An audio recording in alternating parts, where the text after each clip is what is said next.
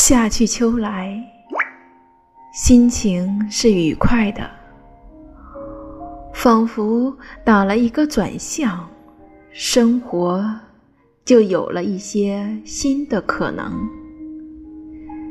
这种感觉很棒，就像行车在山路上，每一次拐弯都有风从面颊划过。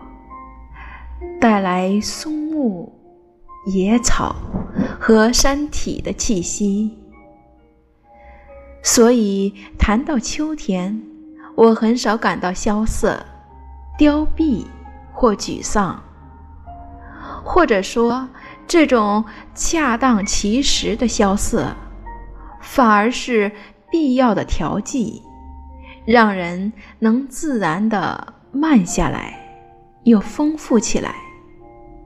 成为与大地和生活都更近的思考者。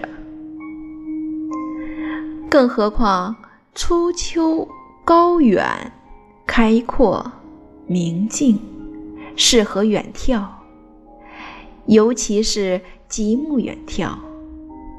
譬如此时，你若抬头，把眼睛和心思都放得远远的。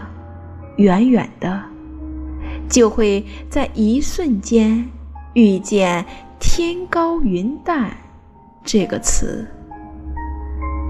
四季之中，唯有初秋能称得上这样的词。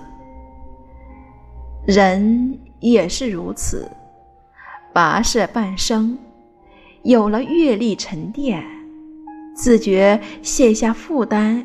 与交视后，才能显露出精神的明亮之色，像在秋水里洗过一样，这好珍贵。管子说：“秋者，阴气始下，故万物收。收没有什么不好的，心念上收一收。”行动上收一收，这样原本分散的事情、精力都慢慢聚拢，更容易形成为光，清亮清亮的。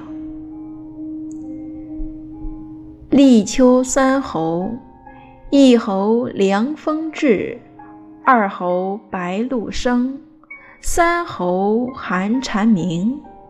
每五天。都是细微的变化，人在这样的变化之中是舒适的。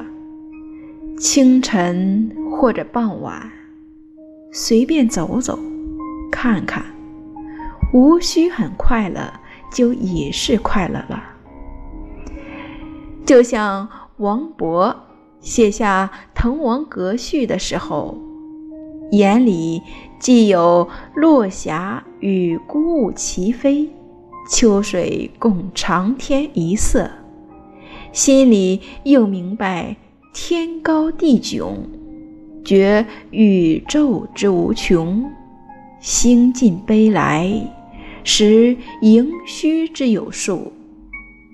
这也是我喜欢秋天的缘故，好像从秋天开始。我们就不仅仅是经历生命，更是在欣赏生命了。遂起秋声无觅处，满街梧桐月明中。